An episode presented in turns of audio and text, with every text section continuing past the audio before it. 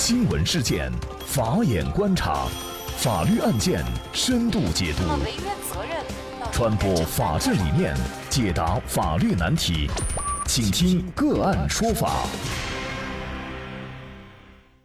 大家好，感谢收听个案说法，我是方红。更多的案件解读，欢迎您关注个案说法微信公众号。今天呢，我们跟大家来聊一下丈夫负债失踪，法院终审在家审都判妻子偿还三十一万。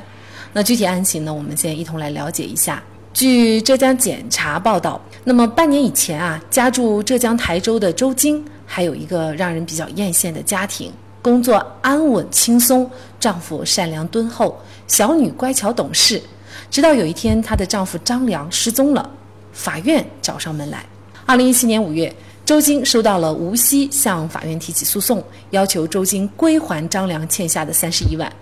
丈夫不知人在何处，巨额欠款却莫名从天而降，这对周晶来说简直是晴天霹雳。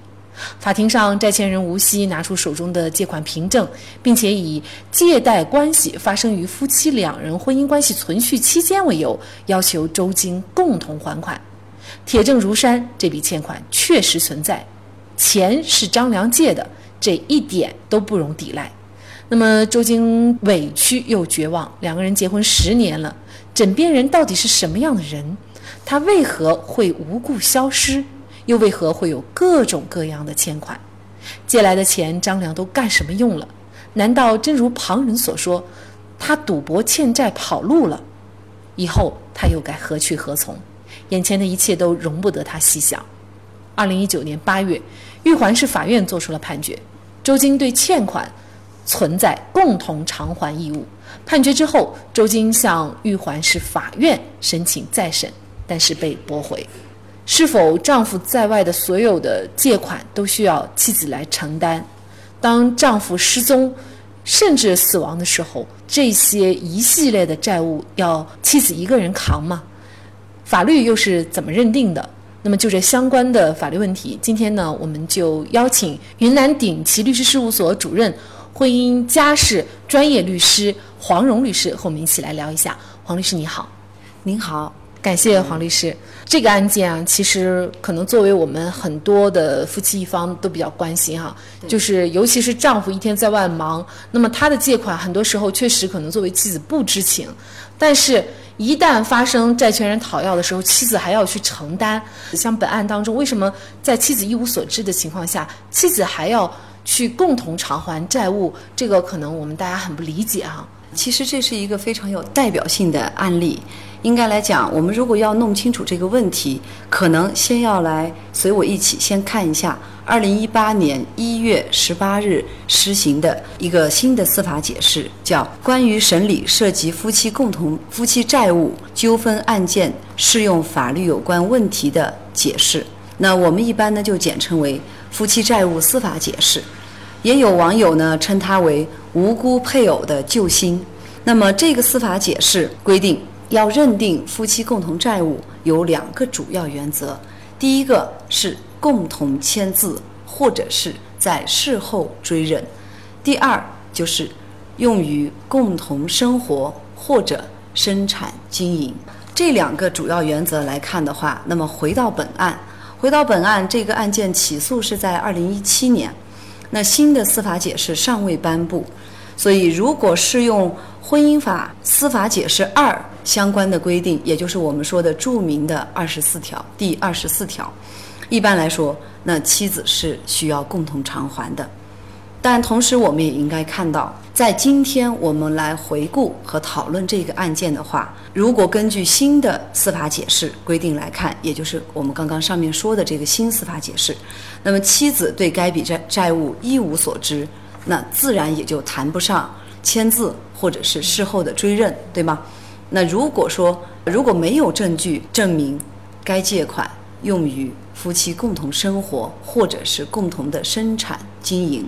那么就不应当认定为夫妻共同债务。那么可能这个第二点它灵活性比较强一些哈，就是到底怎么来认定这笔借款是用于了夫妻的共同生活或者是共同的生产经营？嗯，那么像这起案件当中，如果作为妻子的周晶，她就说这个没有用于我们共同生活，我知道都不知道，但是我怎么来举证呀？我怎么来证明这一点就显得尤为重要了。嗯，是的。那实际上说，我们说要看这一笔钱是否用于。家庭的日常生活可以从几个方面。首先，我们说日常生活一般是指日常的衣食住行等花销，对吧？那么在本案中，可以根据他们夫妻共同生活的状态，比如说双方的职业、身份以及资产情况、收入情况，甚至包括他的一些兴趣爱好、家人你需要赡养和抚育的人口数量到底有多少等等。以及再结合当地的一般社会生活习惯来确定，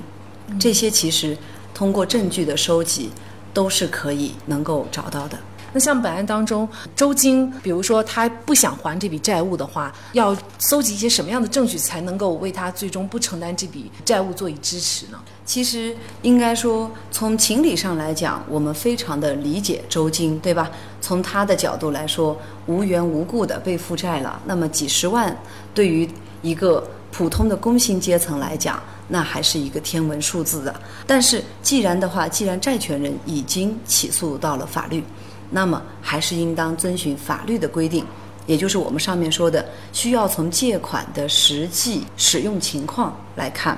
我们打个比方说哈，她丈夫借了款以后是用于还房贷啦，或者他们购置了一个房产，或者买车啦，或者是给孩子上学交学费啦等等这一类的开支，应当认定为是夫妻的共同债务。但是作为周金来讲，在这个案件里面，举证责任不在周金。而在于债权人，债权人如果要求是以夫妻啊共同债务，并且是认为是因为用于了夫妻的共同生活，这样来做要求的话，那么应该应当由债权人，我们说谁主张谁举证。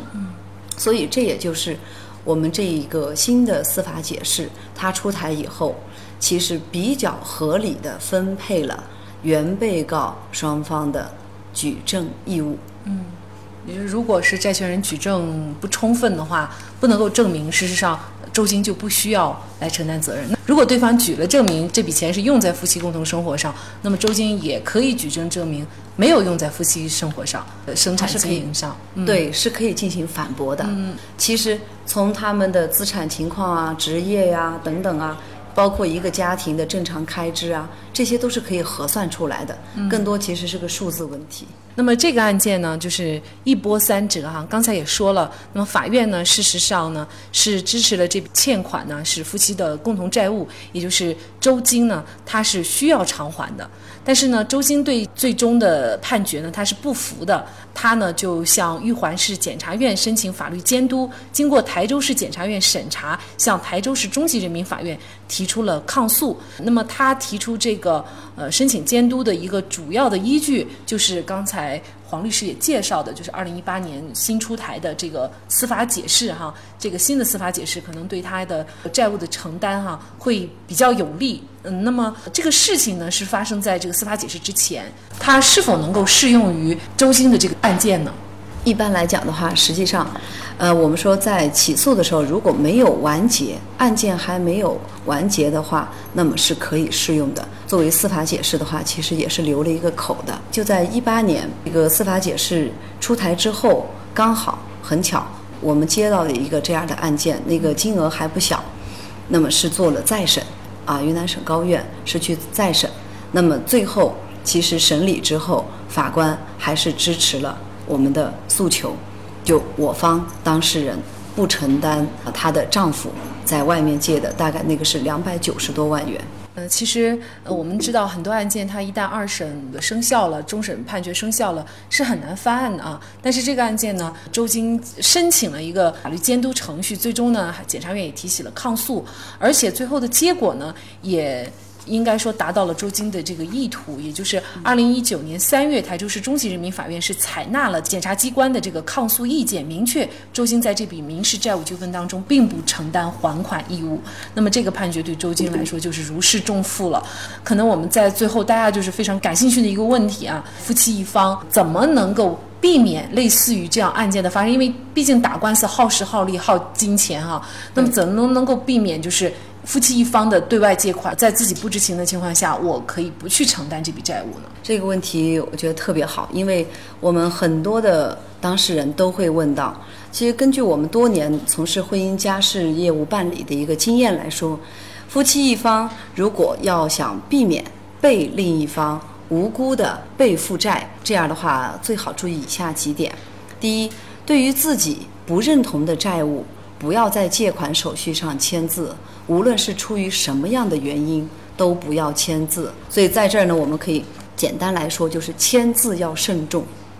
啊，第二，在配偶的借款关系当中，要尽可能的去避免，不要自己或者是以自己的账户来接收款项，或者是支付，比如说偿还本金呐、利息啊，就相当于我们说叫过账。就你自己的账户一定要保管好。然后第三呢，就是我们现在也遇到有有很多这样办了信用卡这样来套刷的，所以我们提醒大家一定把自己的银行卡也包括信用卡保管好，不要随意的借给他人，哪怕是夫妻之间，我们还是主张不管是什么样的关系，应该有一定的界限，这样对人对己都会比较好。谢谢。呃，很多时候呢，这个婚姻它不同于其他的关系，就在于它是以夫妻感情作为支撑的哈。那么，尤其作为女性来说，她可能更看重这一点。所以呢，很多时候还是有一点谨慎哈，并不是说你一定要处处提防着丈夫，但是呢，在保护自己的前提下，有一点谨慎还是必要的。好，那么在这里呢，也再一次感谢云南鼎奇律师事务所主任、婚姻家事专业律师黄蓉律师。那也欢迎大家通过关注个案。说法的微信公众号，具体的了解我们本期案件的图文资料以及往期的精彩案例点评。另外，您在生活工作当中遇到一些法律问题，都欢迎您通过添加幺五九七四八二七四六七幺五九七四八二七四六七这部电话号码的微信号向我们进行咨询和交流。给大家提供法律问题解答的都是我们节目邀请到的嘉宾了，他们都非常的资深、专业和负责任。感谢您的收听，我们下期节目再见。